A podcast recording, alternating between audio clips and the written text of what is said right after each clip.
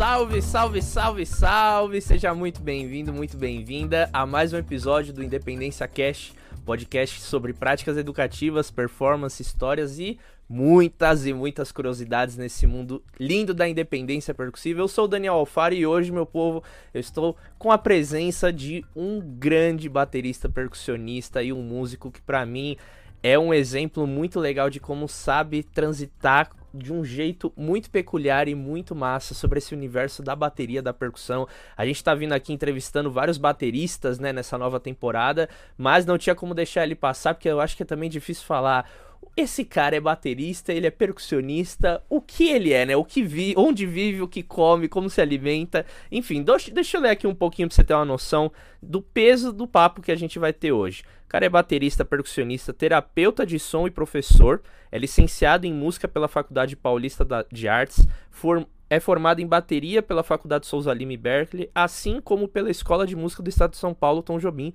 onde eu estudei também, e também estudou bateria e percussão no Conservatório de Tatuí. Já tocou com diversos artistas e grupos internacionais nacionais como Chachado Novo, Mauaca, Gabriel Levi, Orquestra Mundana Refúgio, é, Cangaroçu, Marta Galdos, Projeto Bacti, Yaman Trio e Magnífica Orquestra Paulistana de Músicas do Mundo. Enfim, o cara tem um currículo incrível aqui, transita por diversas áreas e eu acredito e vejo também que eu acompanho muito o trabalho dele, que a independência faz parte do dia a dia dele. Então, senhoras e senhores, sem mais, sem menos, Marcos Simon, dá um salve aí pra turma, Aí, querido. galera, Daniel, sou teu fã, rapaz. Acompanho aí o podcast, é uma honra aí estar nesse, é, nessa, nessa oportunidade aí de falar um pouco do meu trabalho e trocar uma ideia. Ah, que legal, querida. É, gente, quando eu fui conversa- conversar com ele pra convidar, ele falou, pô, eu acompanho o podcast. Aí eu caí pra trás, né?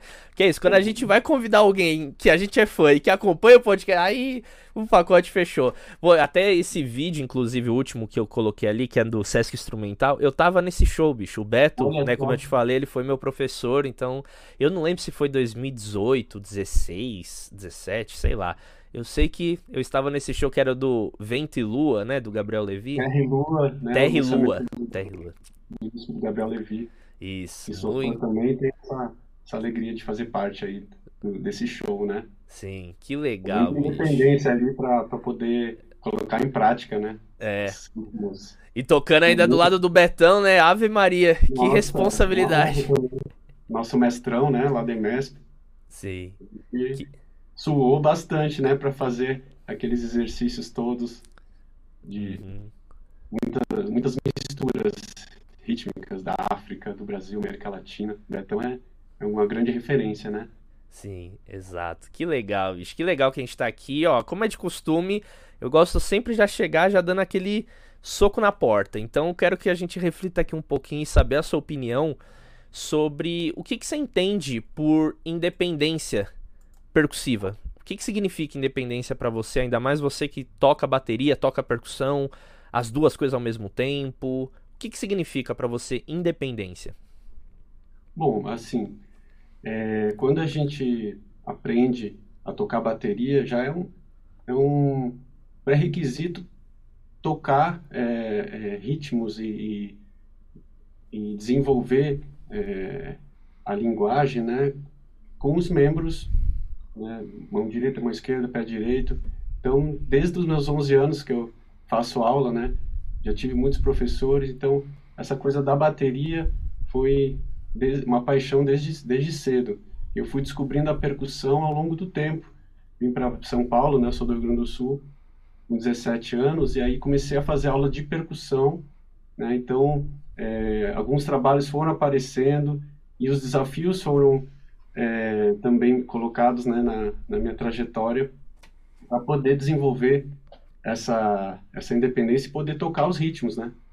Então, se a gente está ali no Maracatu, né, como eu comecei ah, em oficinas, né, na Alves Cruz, foi onde eu tive primeiro contato com, com os ritmos brasileiros, tradicionais, é aquela coisa de tocar a caixa, né, ou tocar o gongue, ou tocar uma alfaia, né, de pegar a linguagem de cada instrumento, né, separadamente.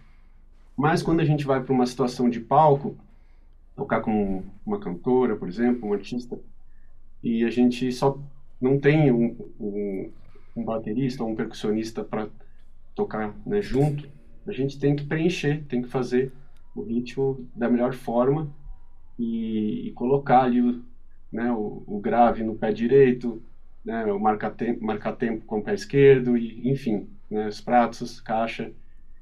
E poder desenvolver também o triângulo, instrumentos da percussão, misturando né, o que a gente chama de percuteria.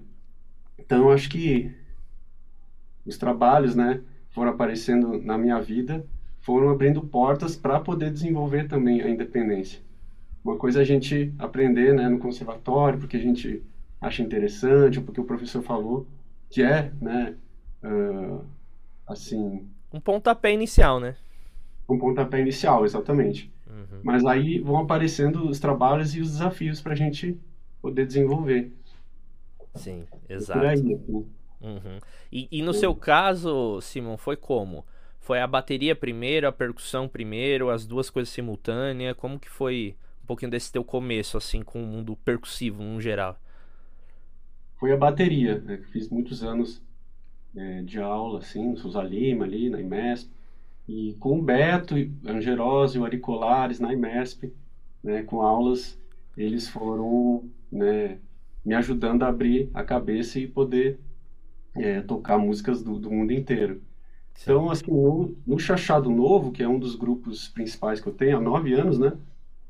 É um grupo que mistura né, o forró com ritmos árabes, tem influência né, de outras sonoridades é, do leste europeu. Então, essa pesquisa paralela né, ao forró foi também, uh, foi também abrindo abrindo novas possibilidades, né? De colocar um pandeiro árabe, por exemplo, no forró, usar o davu, que é tipo uma zabumba, uma zabumba do leste europeu, bisavô da zabumba. Então, elementos, né, de outros países, de outros povos, foram agregando, né? E a gente tem que também aprender a tocar, né, esses instrumentos e criar alguma coisa nova com, com o que a gente tem aqui dos nossos ritmos, né? Sim, sim. Nossa, que demais. Hum, perfeita a sua colocação dessa questão da, da, independência. Legal como saber que onde chega nisso, porque eu vejo, assim, a gente. Existem alguns padrões que a gente acaba percebendo em diversos músicos, né? Eu sou uma pessoa que gosto muito de observar processos, não foi à toa que eu criei esse podcast para justamente conversar e conhecer um pouquinho mais do processo do, das outras pessoas que eu gosto, tudo. E, e, tem uma coisa que eu vejo em você, assim, que é uma particularidade que eu acho muito legal, que é essa questão da curiosidade por sons. Eu vejo que você é um cara que, putz, meu, usa ali. Foi a primeira vez que eu vi um cara colocando, tipo, um tantanzinho, né? Aqui de samba, tocando com pedal. E aí o jeito que você também colocou não é um clamp da LP. Tipo, você fez ali uma estruturazinha de madeira. Aí eu vejo você colocando agora o Rain Punk. Depois você pode até tocar aqui mostrar pra galera. Da onde que vem esse, esse teu. Essa tua busca, esse teu contato, e eu acho que até eu vejo que é uma coisa que é sua, assim, de tipo, som. Você tá, assim, mexendo em som, porque eu vejo que você, assim, não é um cara, e é com, com todo respeito isso, não é o virtuose de um instrumento, aquele cara que é frito, tipo, numa técnica específica de bateria, tá? E você tem uma coisa que meu, chama muito a atenção que você olha e você fala, caraca, velho, olha que doido, de onde, como ele foi imaginar, como ele pensou em chegar nesse som, enfim, então como Quais estímulos que você teve, eu acho que na sua formação, você até comentou, o Ari, o Angerosa te abriram para músicas do mundo, mas acaba te, às vezes, abrindo, beleza, para um contexto musical específico, um instrumental, ah, vou estudar o Derbach, vou estudar o Rick e tal, mas como que você começou a ter essa coisa de querer juntar a bateria, a percussão, botar esses elementos? Eu sei que é uma pergunta que pff, dá para ficar duas horas aqui falando, mas se você tiver alguns pontos que você lembra, se foi algum professor que incentivou isso, se foi alguém que você viu e falou, caraca, olha, nossa, eu quero fazer igual, e aí você foi descobrindo outros caminhos. Como que foi assim contigo? Perfeito, adorei a pergunta. É, sempre, eu sempre me interessei pelas culturas do mundo, né? É, sempre gostei de viajar, enfim. É, mas um, um cara que é um grande mestre, um grande amigo, parceiro, assim, que foi, assim, quem me despertou mais né, para aprofundar nos estudos da música étnica, música do mundo, foi o Gabriel Levi, né, com quem eu toco é, na Magnífica Orquestra, enfim. é, fiz um curso de músicas do mundo, ah, nossa, 2010, eu não me lembro direito, num festival. Então ali eu pude ter contato com pessoas de vários lugares, vários instrumentos e sonoridades, e foi me despertando. Até na Faculdade Paulista de Artes, eu fiz a licenciatura, o meu TCC foi sobre músicas do mundo na educação, né? Como implementar é, na educação musical a música de vários povos. E, e como, eu, como eu te falei, assim, foram abrindo é, portas, né? Com, com trabalhos, com o Levi, a Orquestra Mundana Refúgio, mais recentemente, que eu faço alguns shows. E essa coisa de, de poder encontrar músicos de vários lugares e, e poder tocar é, esses ritmos, né? Num contexto de show, eu preciso também é, colocar colocar a, a, independência em prática, né? De é, usar das técnicas que eu tenho da, da bateria, né? Colocar, como você falou, um, um rebolo no pé direito, né, um, um chocalho no pé esquerdo, usar um instrumento como esse aqui, que é o riff, né, um instrumento árabe, né, posso fazer um baiãozinho aqui.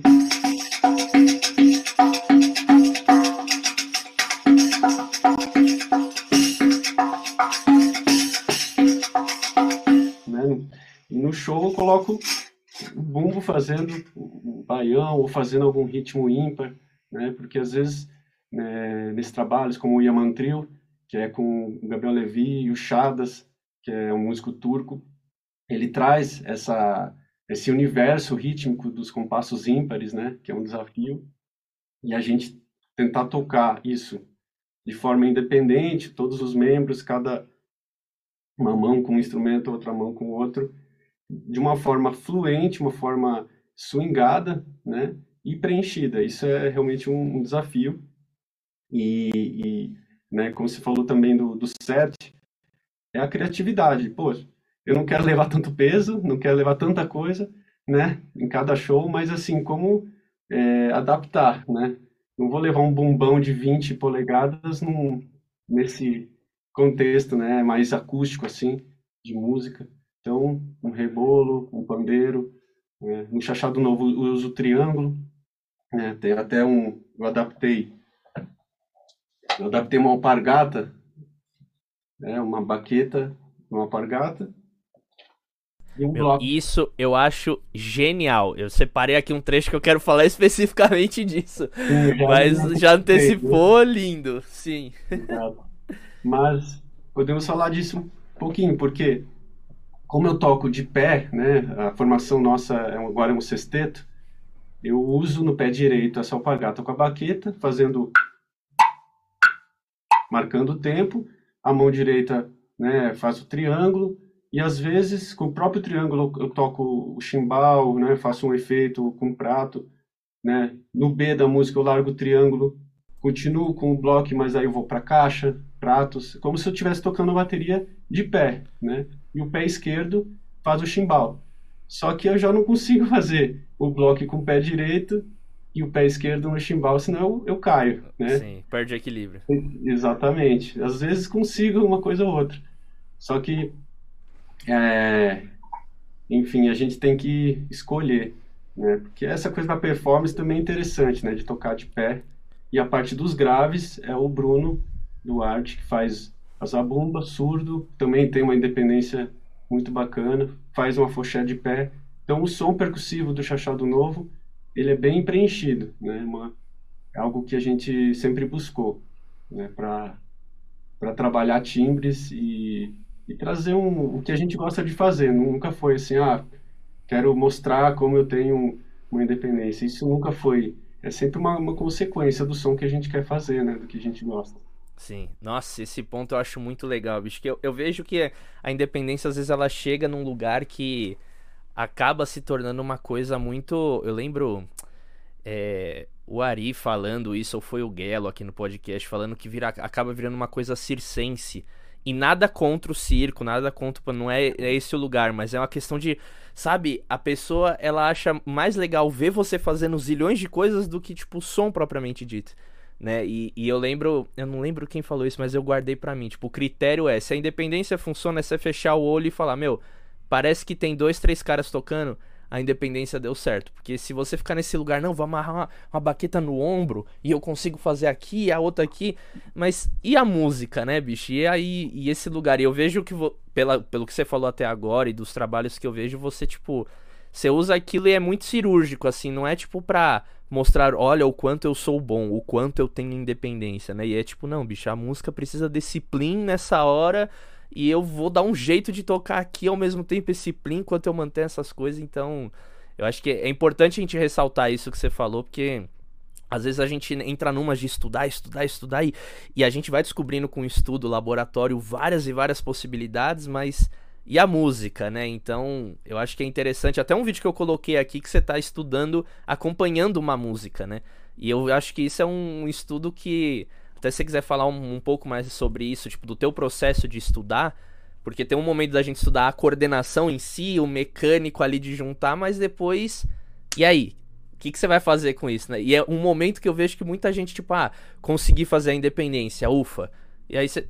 Mas aplica numa música, faz alguma coisa com isso, sabe? Então, como que é também esse seu, esse seu lado, tipo didático, assim, de aprender uma independência. Aí, claro, agora você vai ter que dar uns passinhos para trás, porque é o, o, mal do especialista, né? Quanto mais a gente faz, mais a gente esquece de como que era os primeiros passos pra gente aprender, mas... Como que é? Vamos imaginar uma situação. Eu te chamo para um trabalho, você recebe ali o repertório e você vai ter que fazer uma independência nova, você viu que você vai ter que tocar mais de um instrumento ao mesmo tempo. Como que você estuda? Muito bem, muito boa pergunta. É, eu estava lembrando também é, de como eu comecei né, esses estudos e separei até dois métodos né, para até para indicar para as pessoas que um é que é, é, um é o New Brad do Gary Chester que ele utiliza alguns sistemas né por exemplo padrões que se repetem padrões rítmicos e aí a pessoa vai lendo uma, uma vai lendo uma, como se fosse uma melodia só que na mesma nota né um, um ritmo que vai mudando ali as figuras, mantendo o padrão, o ostinato, e lendo é, com um outro membro que vai fazendo é, essa, essa leitura. Um pouco difícil de explicar, mas é, a ideia é que um dos membros se automatize, né, pelo menos dois membros, por exemplo, se eu fizer o bumbo de samba, né, bumbo é o pé direito e o pé esquerdo, fazendo tum, tum, tum, tum, tum, e a mão direita pode também conduzir e automatizar ou fazer a leitura. Né? Então a gente tem que ir por partes mesmo, né? fazendo lento, é, automatizando é, os membros para poder pensar na, na parte que vai variar, que é no caso a melodia, que é o, os ataques, né? Enfim, o que a música está pedindo, né? Que essa frase é do podcast, é o subtítulo do podcast, que a música está pedindo me acompanhado, mas exatamente isso, né? A gente ter esse, essa escuta é, do, essa escuta é, sensível, né? De, de perceber como até onde vai a minha técnica e aos poucos mesmo, né?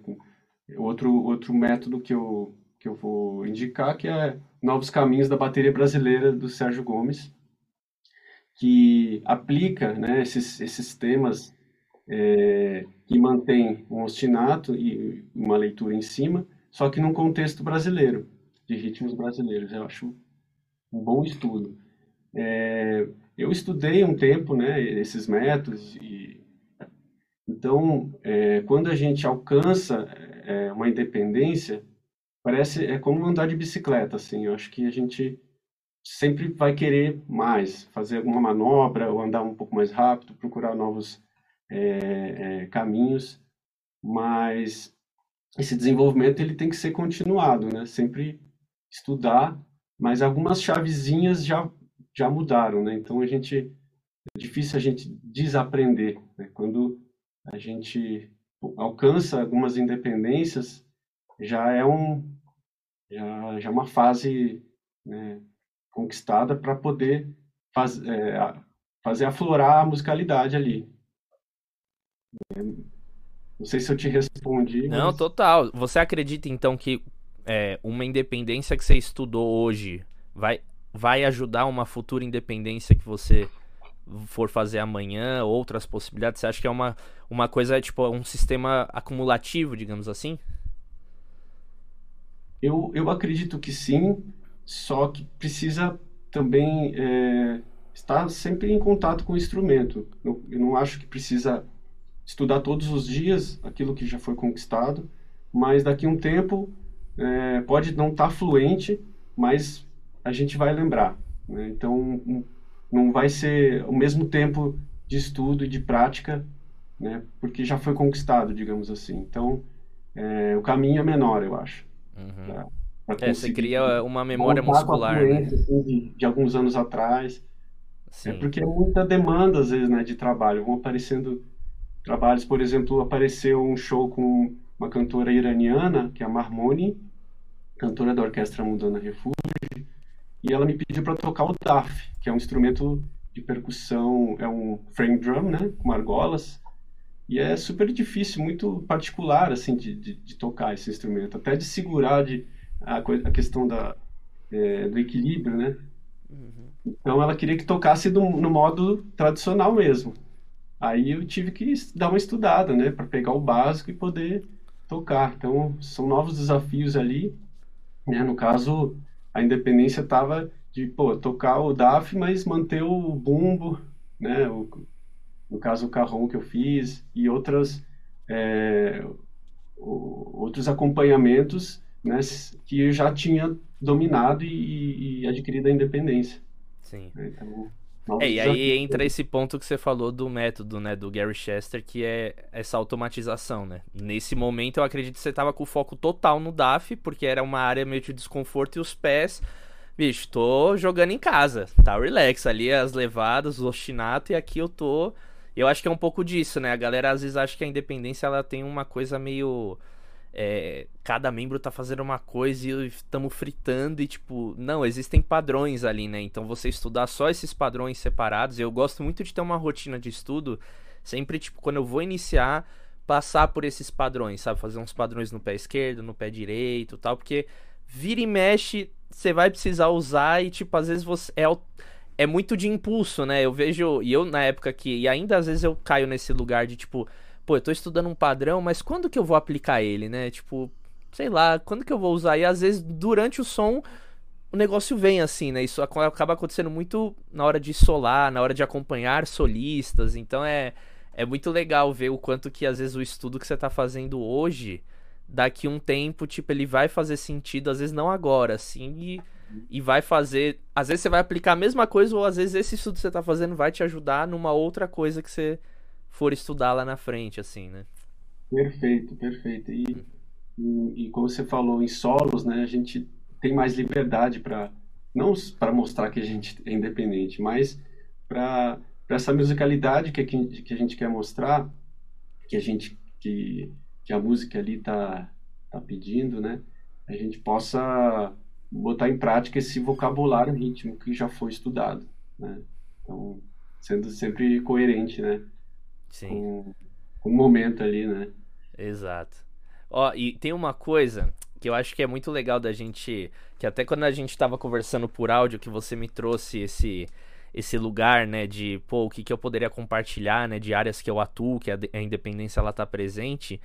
E eu achei muito legal o ponto que você falou dessa questão da musicoterapia, dessas aulas que você toca, de encontros meditativos, enfim, eu acho que seria muito legal você falar isso porque ninguém até agora que passou por aqui falou disso. Eu acho que é uma área pouco explorada por nós percussionistas, super específica, super nichada, então é mais uma daquelas áreas que a gente fala, nossa, a gente também pode trabalhar com isso. A música também dá pra gente, não é só o tocar, né? Enfim, o bar, o show, essas coisas. Então, comenta um pouco dessa área específica e como que a independência ela entra é, nisso e como que ela contribui para sua performance durante ali o encontro, enfim.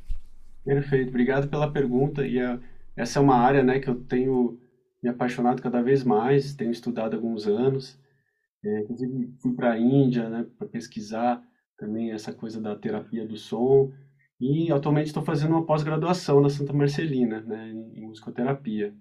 Mas, é, paralelamente aos estudos, é que um espaço que eu tenho, que é a Casa Yamai, depois eu conto mais o que acontece, aqui eu tenho desenvolvido, né, com parcerias, é, esses rituais, esses encontros de terapia de som, né, sound healing, como é conhecido também, é, que é um espaço meditativo, né, através da música, através do som, e muitas vezes ele é improvisado, né? A gente pensa num roteiro ali de colocar alguns instrumentos é, de vibracionais, né?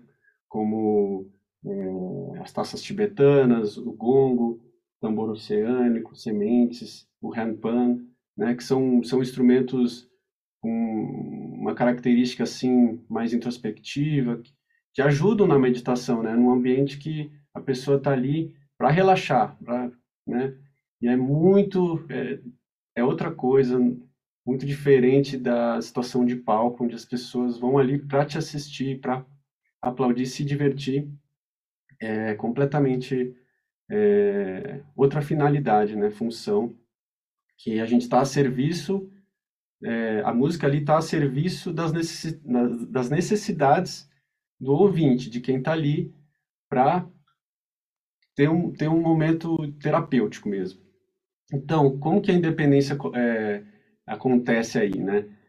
Quando as pessoas estão ali deitadas, recebendo uma, um banho sonoro, como a gente fala, né? Um ritual sonoro, ela está, assim, totalmente entregue, aberta para receber e ouvir esses estímulos, né? Tanto sensoriais, né? Quando a gente apoia um instrumento no corpo da pessoa, que ela vai tanto ouvir quanto sentir a vibração, é, ela vai ouvir no ambiente uma sonoridade que nesse momento de relaxamento ele fica muito maior, né? Diferente de, de tu estar com olhos abertos vendo um show, né? Ali fica tudo grandioso. Então, se eu quiser é, fazer um som de natureza, um, um som é, de uma floresta, por exemplo, numa mão eu estou ali com chocalhos, e na outra eu estou com umas folhagens, às vezes estou com um outro chocalho no pé, e aí eu largo um, toco um gongo, né? Sempre pensando, né, no, no roteiro, não é aquela coisa assim de enxurradas de sons.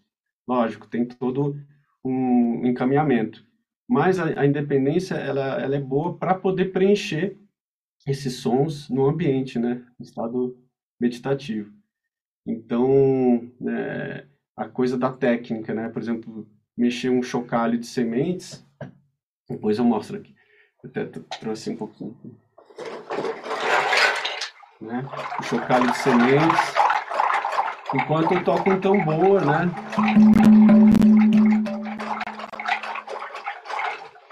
Eu faço o som de oceano, né? Que é o Ocean Drum. É outra técnica. É um giro do pulso enquanto esse aqui tá. São movimentos distintos, né? Movimentos diferentes, né? Enquanto eu estou caminhando entre as pessoas, né, cuidando para não pisar em ninguém e às vezes, né, colocando os instrumentos em cima das pessoas, é um é muito é muito desafiador, né, e uma responsabilidade grande de, de proporcionar esse essa esses momentos assim de de relaxamento. E os feedbacks são muito interessantes. Quando as pessoas voltam, né, dessa jornada sonora elas comentam assim, nossa, parecia que tinha 10 pessoas tocando, né? Era, fui para vários lugares, fui para o né, fundo do mar, depois fui para floresta, para selva, ouvi uns animais. Então acaba levando para uma, uma viagem mesmo, né? Que cada um tem uma sensação, às vezes as jornadas são diferentes, né? Para cada pessoa, vem lembranças, vem é, sensações, é, emoções que elas compartilham depois mas isso é, só acontece porque a, a, eu e outra pessoa que está ali tocando, a gente tenta né, é, preencher os espaços com esses sons, né? E a, a técnica né, ajuda bastante né, nesse processo. Uhum. Nossa, que demais, bicho. Eu, você falando, vai me vindo a imagem, assim, eu vendo como que seria isso. E eu fico perguntando, porque são coisas que, sei lá, a gente como percussionista, bicho, não sei, eu nunca me lembro de ter parado para estudar efeito, para estudar, tipo, eu vou fazer o ca aqui com tipo, a gente, sei lá, vai fazendo. Como que é para vocês? Você, tipo, tem um processo de estudar ou você, meu, vai tentando, tipo, ao máximo conectar as coisas e, obviamente, já deve ter errado muito, ainda erra, mas como que, como que você lida com esse momento mesmo que, tipo, é... É diferente de uma relação de um show ali, enfim, acústico, etc. Porque é um silêncio que às vezes a gente, sei lá, vai estar tá aqui tocando, né? O cachixi, aí a gente vai pegar outro instrumento, mas essa, essa, troca no som completo ela não aparece. Agora você tá ali só você. Você já foi pegar o instrumento já ficou um vazio, tipo, já meio que às vezes, né, a natureza ela não dá uma pausa e volta assim, né? É tudo meio que como que você estuda e prepara esse tipo de de independência assim com desses movimentos, da manipulação desses sons? É, então, quando. Porque, assim, nesse estado é, meditativo que a pessoa está, qualquer som ele fica grandioso e o silêncio também, ele sobressai. Então, enquanto eu estou mexendo um chocalho, né, eu estou fazendo um, um fade out com uma mão e um fade in com outra. Né? Então, até essa é a coisa de deixar no chão o, o chocalho, tem que cuidar para ele não fazer barulho. Então, pensar de colocar em cima de um tapetinho, né, enquanto eu pego outro instrumento e faço, né, que a gente chama de crossfade, né, Sim. termos técnicos aí de, de não deixar esses buracos, né. Mas quando a gente, quando eu estou tocando com outras pessoas, aí eu, né, eu mantenho, até combino com a pessoa, ah, faz um, um sino, faz uma taça para preencher esse som nas transições, para que eu possa largar e, e continuar né, com outros instrumentos. Então, às vezes eu coloco uma música de fundo e tenho daí mais é, possibilidades de, de trocar de instrumento. Sim. Nossa, que demais, bicho, que demais. Ó, depois você tem que falar pra gente quando que acontecem esses esses encontros, tudo, porque eu tenho certeza que assim como eu, tem gente que vai estar tá curioso de saber como é, ou se tem vídeo também no Instagram, YouTube, que a gente pode ver como que funciona, tudo. Depois compartilha Sim. isso, viu? Vou deixar aí no final, né? uhum. e algum link e, e, chamar o pessoal para o segundo semestre com alguns para alguns rituais que, que a gente vai fazer aqui na Casa Yamai.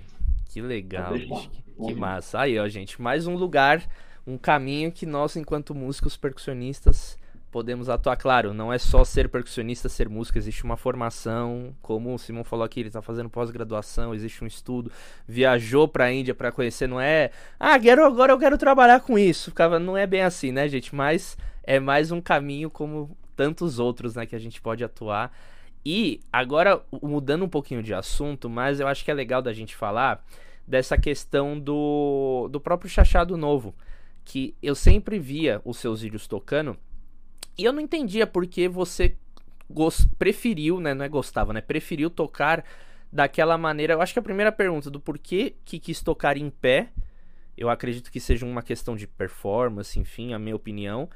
E o outro ponto é por que não deixar os blocos num rack, num clamp com o pedal que você pode tocar e você quis adaptar aquilo tem uma justificativa, foi tipo, bicho, não tinha grana pros clamps e vamos assim mesmo e acabei me acostumando, ou tem uma questão sonora, estética, enfim, fala um pouquinho desses dois pontos, do porquê tocar em pé e do porquê desse dos blocos no chão e com alpargatas com a baqueta. Exato. Então, a parte de tocar de pé é...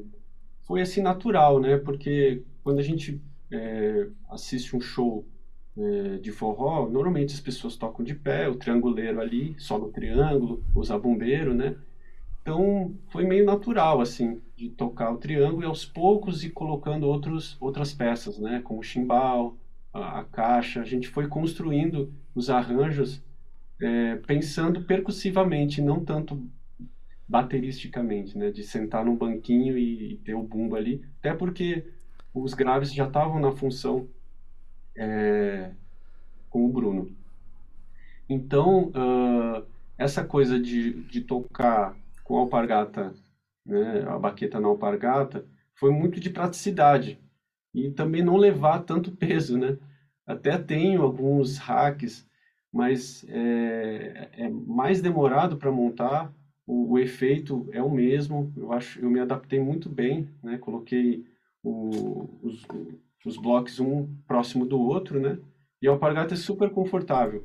Eles estão colados, Simon? Você colou numa placa de EVA? Como que é isso? É, eu coloquei aquele, um lacre, né? Que a gente chama de enforca-gato. Ah, um, tá. Em cima de um EVA. E tem os, os buraquinhos aqui dos blocos que uhum. eu, eu coloquei. É bem, assim, rústico.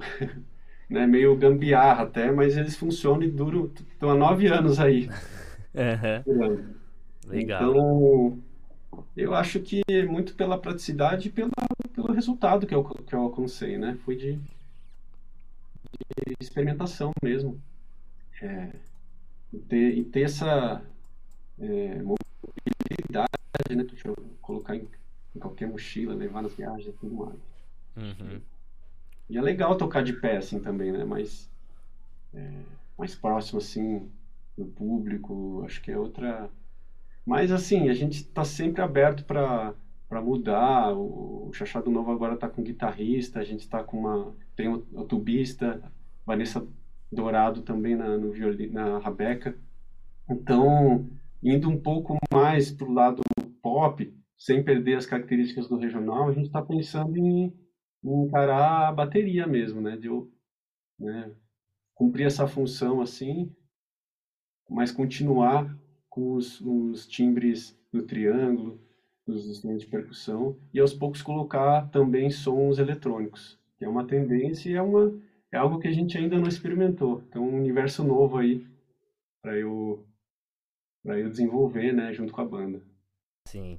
É, aí, aí o céu é o limite, né? Depois é. que entrar eletrônica, aí esquece. Vai dar Deus vida social e vai só ficar experimentando as coisas, enfim. É isso, não, que, que interessante esse lance. E eu vejo também da própria questão dessa particularidade técnica, né? Que a gente não pode esquecer isso, porque uma coisa é você tocar num pedal que você estuda o rebote, você tem aquela questão mesmo da pegada que você tem que ter com o pé. Agora, do jeito que você toca, eu vejo que, né, tá a baqueta aqui no seu pé e você fica. É como se você tivesse, tipo. Você não tá fazendo esse movimento, né? Se eu não me engano, você tá mais fazendo assim, né? De cima para baixo e não assim, né? Fazendo da técnica do, do pedal. É isso? Ou é uma coisa. Exato, exato. É, um, é um movimento mais. É, né, como é que eu vou dizer assim? Na horizontal. E eu vou te falar que no início acabava pegando um pouco no músculo aqui da, ao, ao lado da tíbia, né? Da, da perna. Então, até conseguir né, tocar com desenvoltura é, em velocidades mais rápidas demorou um pouco. Então é, é outra musculatura que a gente usa, né?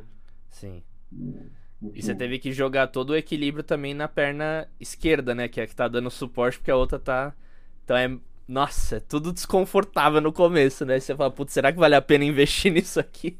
Já é um pouco tava. desconfortável. Você até precisa procurar um fisioterapeuta Pra ver se eu não tô. Me deixou sequelas essa independência. pra ver se eu não tô todo torto, né? Sim, sim. Mas.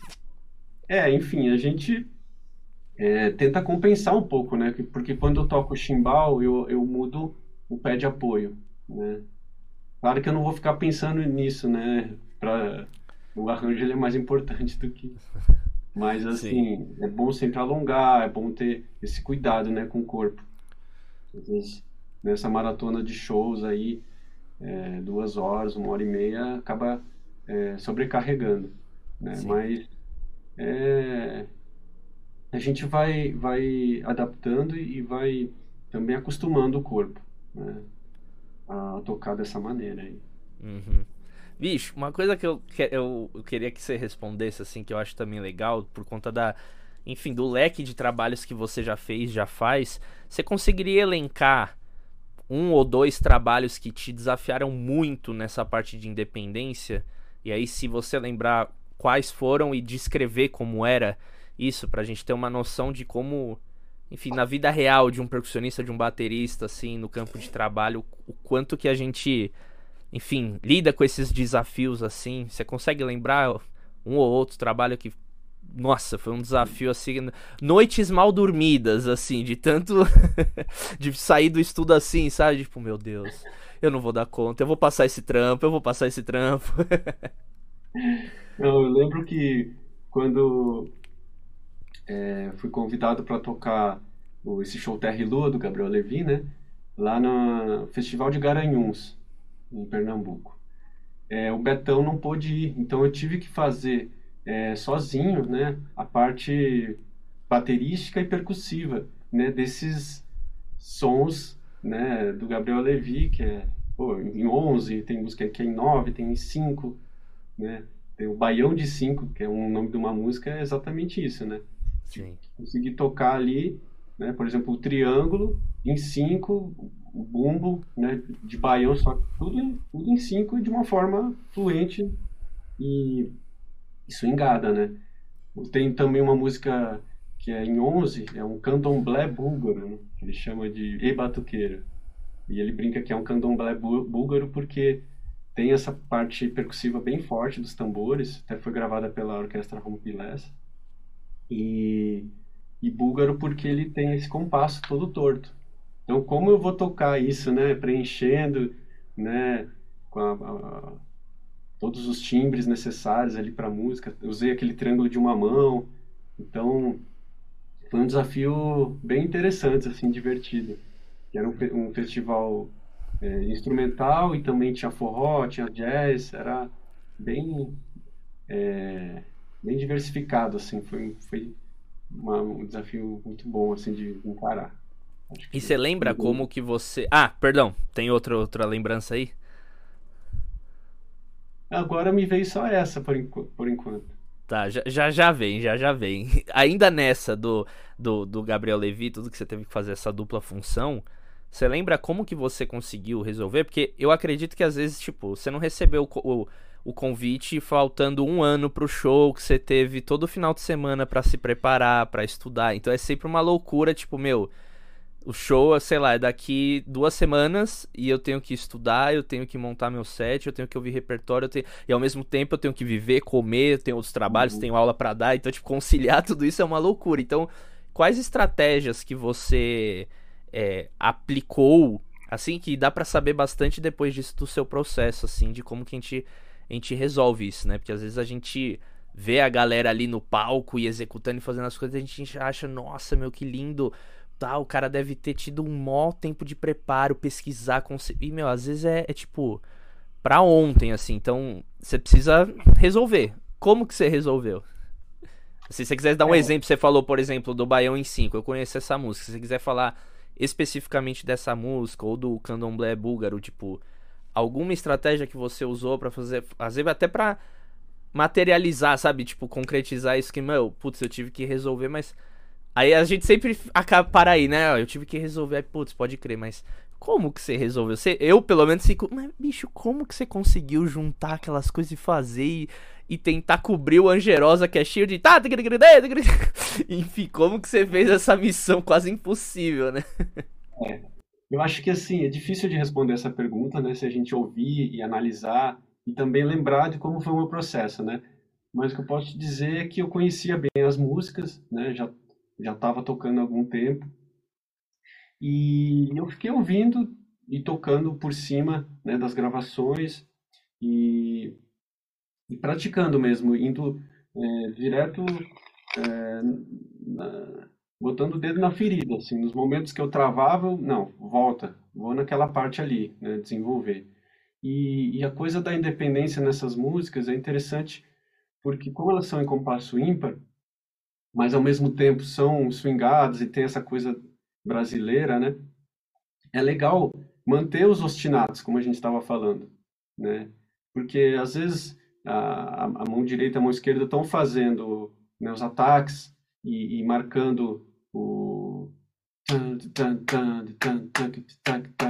né, o cinco. O bumbo, o chimbal às vezes pode ficar em dois, né? Então eles vão se encontrar daqui alguns compassos. Né? Isso acaba Daqui uns dois meses eles se encontram. É, então. isso é interessante, assim, até é, na gravação desse, desse disco, Terra e Lua, nessa música especificamente, foi o Pedro Ito, né, que participou aí já do, do podcast, e ele, ele tem uma independência que eu admiro muito também, e ele faz essa coisa, né, de, de manter o, o, a independência ali, enfim, a polirritmia de, de marcar o chimbal, continuar, enquanto a mão direita ali, a mão esquerda está fazendo uh, os ataques, né, acompanhando a melodia. E, enfim, foi de ouvir bastante. Agora eu não vou saber te né, explicar detalhadamente, assim, mas é, eu acho que essa é, o, o, principal, assim, ponto de partida é conhecer bastante a música e, e saber as suas limitações, né? Claro que eu não é, não tentei fazer as viradas e, e, e, todas as variações que o Betão faz, né? Porque ele tem um jeito de tocar e tem uma função ali, mas o mais importante é manter o groove, né? manter o groove e marcar né, é, as acentuações e, e, jogar junto com a, com a melodia. Né? É, eu acho que isso ganha, ganha o jogo, né? Isso aí já é meio. Eu acho que é 80% feito, né? Que aí depois que você tem esse groove embaixo do dedo, aí acaba vindo. Não, não diria naturalmente, mas acaba vindo uma brincadeira ali, uma brincadeira aqui, mas o groove ele tá dando o é. chão é. para todo mundo, né? E vai, e vai fazendo os comentários, né? Sim. Bom. Sim, que legal, bicho. Ó, a gente tá já caminhando aqui quase pros finalmente já, mas antes eu queria que você desse uma dica, porque eu vejo que você, diferente de alguns bateras que passaram por aqui, que é batera, batera, batera, né? Tipo, que às vezes tem um cobelzinho ali no set de, pra falar que tem ali uma coisa de percussão. Que dica que você dá para quem tá começando, por exemplo, na independência, assim, e, e tá querendo juntar mais de um instrumento de percussão ao mesmo tempo para tocar ali, começar a brincar em algum ritmo, fazer. Você também como professor, que dica que você dá ou estimula nos teus alunos para você, claro, quando o assunto é independência, e aí você pode tanto pensar para bateria como para percussão ou para percuteria, enfim, como que você auxilia assim esses primeiros passos na independência? Olha, eu indicaria ouvir o podcast Independência. Ah! Se inscrever no canal do Daniel Alfa. Aqui, sai daí, bicho. Não, Bom demais. Uma aí de várias dicas, né, e experiências que, que, cada um tem nesse mundo da independência. É interessantíssimo, assim. E é, fora a, a, a, rasgação de seda aí, né, que é super sincera, é, enfim, é ir, né, pesquisar e tocar e ouvir a música que mais é do seu agrado, entende? Não é porque uh, alguém falou que tem que tocar de um jeito ou de outro, ouvir tal música, mas assim, o que que motiva, né? Se o cara gosta de rock, o cara gosta de música instrumental, de jazz, assim, o que que é preciso para poder tocar aquilo que a pessoa gosta e, e se imagina fazendo? né? Tendo o pé no chão mesmo, né? Ah, eu admiro tal tal baterista, eu quero tocar com ele, tá? Que caminho eu consigo é, traçar para chegar ali, né? E eu acho que é, tem muito material no YouTube, tem muito material acessível. É, esses dois métodos que eu falei também, o bateria brasileira, Sérgio Gomes e Ari Chester também, muitos Oscar Bolão, aprender muito com com os bateristas brasileiros, percussionistas. Tem um, um, um bom, um bom aplicativo que eu tenho usado na, nas aulas e também para o meu estudo, que é o eBatuque, né? desenvolvido por uns amigos meus aí, é, Léo, Léo Rodrigues, né? Léo já passou pelo podcast, Léo. Sim, muito uhum. boa a entrevista dele também. Sim. Que ele, né, enfim, esse aplicativo, para quem não conhece, é, mostra vários ritmos brasileiros, pode mudar o andamento, né, pode tirar um instrumento ou outro, né, aumentando o volume de cada instrumento e praticando a independência, porque ali você tem os ostinatos né, de cada um dos instrumentos de percussão e aí poder desenvolver tanto a imitação, né, de tocar junto, quanto é, manter esse ostinato, né, que seja do bumbo da mão direita, e criar é, fraseados com a outra mão, né, criar melodias, enfim, cantar junto, é muito muito ampla a, a pesquisa aí, muitas formas de, de estudar, né, desenvolver a independência, mas acho que é aí pelo o que mais é, te move ali, né, na música. Genial. Genial, genial. Nossa, que legal, bicho. Pô, adorei nosso papo, hein? Foi. Eu também. Nossa, Nossa passou voando, bicho. Que legal, velho. Pô, adorei, adorei. Obrigado demais por ter aceitado esse convite de vir aqui compartilhar, né? Um, uns dois centavos aí da sua carreira gigantesca aí que você vem construindo e colaborando muito com a percussão brasileira. Eu sou. Fico muito feliz de a gente ter agora aqui um episódio contigo que vai ficar. Daqui anos a gente volta a fazer a parte 2, né? A gente já vai estar tá mais velhinho, mas a gente vai atualizar aqui o papo. E para terminar mesmo, fala aqui onde a gente encontra mais o seu trabalho, os futuros projetos, discos, livro, cursos, aulas. Espaço é seu, meu querido. E mais uma vez, obrigado, viu? Eu que agradeço, uma alegria é, imensa aqui participar. É, admiro também o teu trabalho aí, né, divulgando o mundo percussivo e com muitas dicas, o pessoal aí, né, se, se desenvolver na, na música. E falando um pouco, né, da, dos próximos passos aí, né, na, na minha carreira, vou estar tá tocando com chachado em Itaúnas e, e Chapada dos Veadeiros, né, em alguns festivais, segundo semestre também, e eu, para a galera que quer né, acompanhar essas, essas andanças aí, tem o, Instagram do Chachado Novo, tem o meu Instagram que é o Simon Batera, e no espaço que eu trabalho com os atendimentos de é, massagem de som, musicoterapia, os rituais, né, que a gente comentou aqui, e as aulas, que é Iamai Casa, com Y. Iamai, Y no início e no fim, casa. E aí a gente pode bater papo por lá também, e estou à disposição aí, quem quiser falar comigo e, e quiser perguntar, comentar. uma honra aí, cara. Valeu demais. Hey, coisa linda, gente. É isso, irmão. Estamos juntos. Qualquer. Logo, logo a gente vai se encontrar aí também pessoalmente. Se Deus quiser, ir fazer um som juntos, que eu quero bastante aí tocar. Vai que um dia você esteja ali com a Mundana, eu subo lá para dar uma canja com o Betão e aí a gente tá ali juntos tocando e outras coisas também que vão aparecer. Maior alegria, viu? Nossa, demais, hein? Até breve. Vamos fazer esse som aí acontecer. É isso, com certeza. Obrigado, meu irmão. Gente, é isso então. Você que chegou até aqui, não se esquece de acompanhar lá o trabalho das redes no barco do Marco Sion tem muita coisa muito massa. Aqui também a gente sabe, você já sabe, toda quinta-feira a gente tá aqui com um convidado, um convidada da pesada falando sobre independência. Não se esquece de se inscrever no canal, seguir o nosso podcast e até semana que vem com mais um conteúdo pesadíssimo aqui de independência. Aquele abraço.